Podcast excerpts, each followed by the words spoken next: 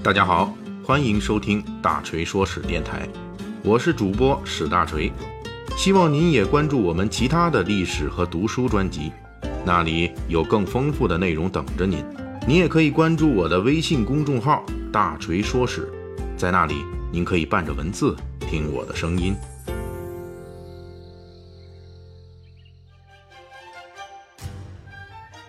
我们的《三国演义》细节解密啊，最近几期已经检讨了东汉末年大将军何进执金玉丁原在三国黎明之际很容易的送掉性命的来龙去脉。在古典小说《三国演义》中，有一个更重要的角色穿插于何进与丁原之死的情节中，并且成为《三国演义》前十回的主角，这就是来自西凉的军阀董卓。未来几期的《三国演义》细节解密。大锤将为列位读者听友细细讲述董卓是一个怎样的人，在东汉末年的纷争之中，他是怎样起家成功的，又是怎样生死团灭。董卓这个人啊，由于发迹主要在东汉的边疆凉州前线，我国古代文献对军事细节的记录一直是非常模糊的。而后董卓又因为把持朝政，与当时东汉士大夫势力对抗。导致在后世的名声极差，因此其历史事迹的记录有很多空白之处。在小说《三国演义》里，董卓也从出场开始就是一个反面角色，他替代卢植进攻黄巾军，反被黄巾军击败，要靠刘关张三兄弟救火才挽回战局。但是董卓却知恩不报，反而对刘关张十分倨傲，引起张飞的愤怒。后来，董卓又因为剿灭黄巾军不利，行贿十常侍，并通过打通朝廷关节，一路晋升为东汉王朝在西凉的军阀头子，拥兵二十万。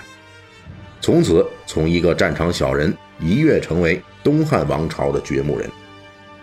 在实际的历史来看，文献中并没有《三国演义》中描写的董卓干的这些坏事的记录，《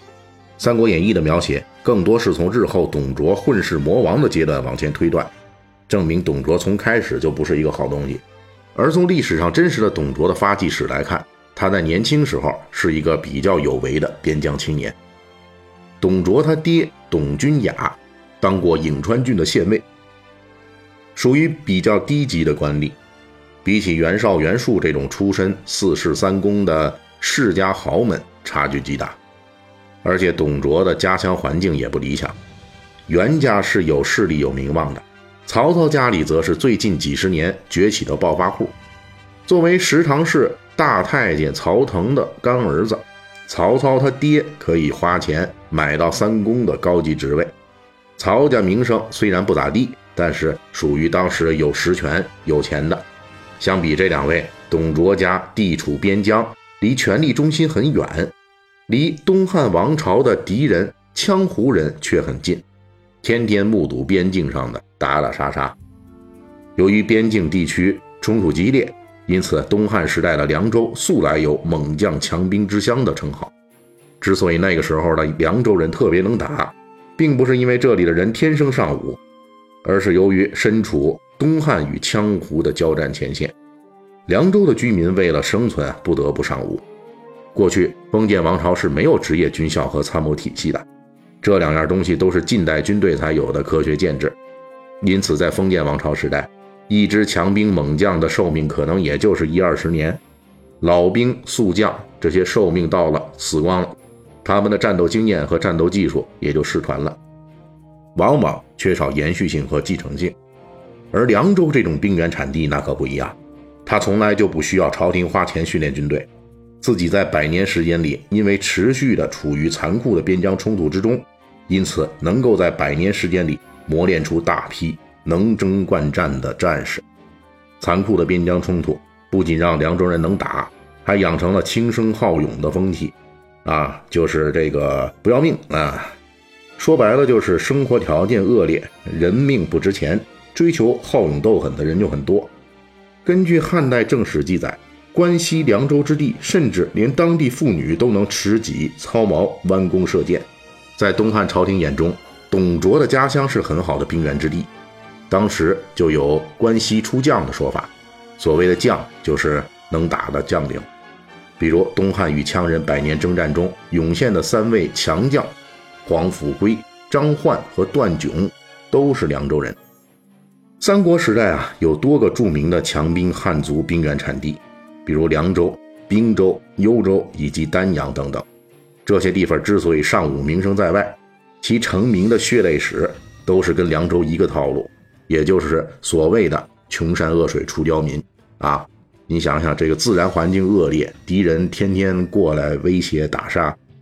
这个不狠不行啊，不能打不行啊，这都是打出来的，为了生存。青年时代的董卓是一个豪侠风尚满格的人，自身武勇过人，善于骑射，而且还是左右开弓，同时为人豪爽，善于结交当地的羌胡少数民族豪杰。在凉州担任地方官职的时候，多次参加对羌胡的战斗，号称大小百余战，可谓是作战经验丰富。而且后世的我们可以断定，作为军事将领，董卓肯定是读过一些兵书的。他在与汉末名将黄甫松。协同作战的时候，曾经引用兵书的条目与黄甫松争论用兵方略。这里大概还需要解释一下，董卓在正史中是只有死亡时间没有出生日期的，因此他的年纪也是估算。根据他被杀时尚有九十老母和十几岁的孙女来估计，董卓大约是出生于公元一百三十年到一百四十年间。在西凉的二十多年边防生涯之后。青年董卓就熬成了中年董卓，积累起了属于他自己的势力。这个凉州的五人势力构成了董卓的基本盘。在正史中，董卓手下出现姓名的主要将领有十一位，其中李傕、郭汜、张继、樊稠、胡轸、杨定、段威七人都是明确的凉州人，另有李蒙和王方两个是董卓的旧部手下，他俩有很大可能是凉州人。还有牛辅是董卓的女婿，籍贯不知道。唯一的一个明确记载的凉州以外的人，是辽东的徐荣。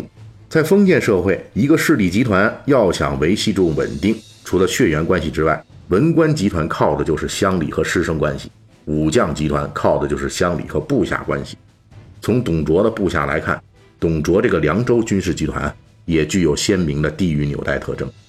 有了这样的基本盘和身经百战磨练出来的凉州司军，董卓就具有了跟朝廷讨价还价的初步能力。历史上的中年董卓多次在官场上遭遇挫折之后回到凉州，然后又迅速依靠凉州的基本盘再度崛起。比如第一次董卓从西凉发迹之后，当上了西域戊己校尉，犯事儿了被免职，回到凉州，随后又当上了并州刺史。第二次因为讨伐黄巾军兵败，免职回家，结果没多久又作为中郎将参加讨伐凉州的边章叛乱。当时东汉朝廷的车骑将军张温奉命进剿边章叛乱，也被迫请董卓参与其事。张温手下的孙坚已经看出董卓为人嚣张难治，就建议张温找借口把董卓给干了。但是张温就拒绝说，董卓在西北有很大威名，是很强的地头蛇。今天如果我们干了他，进剿边章叛乱这事儿，就没有当地人配合我们了。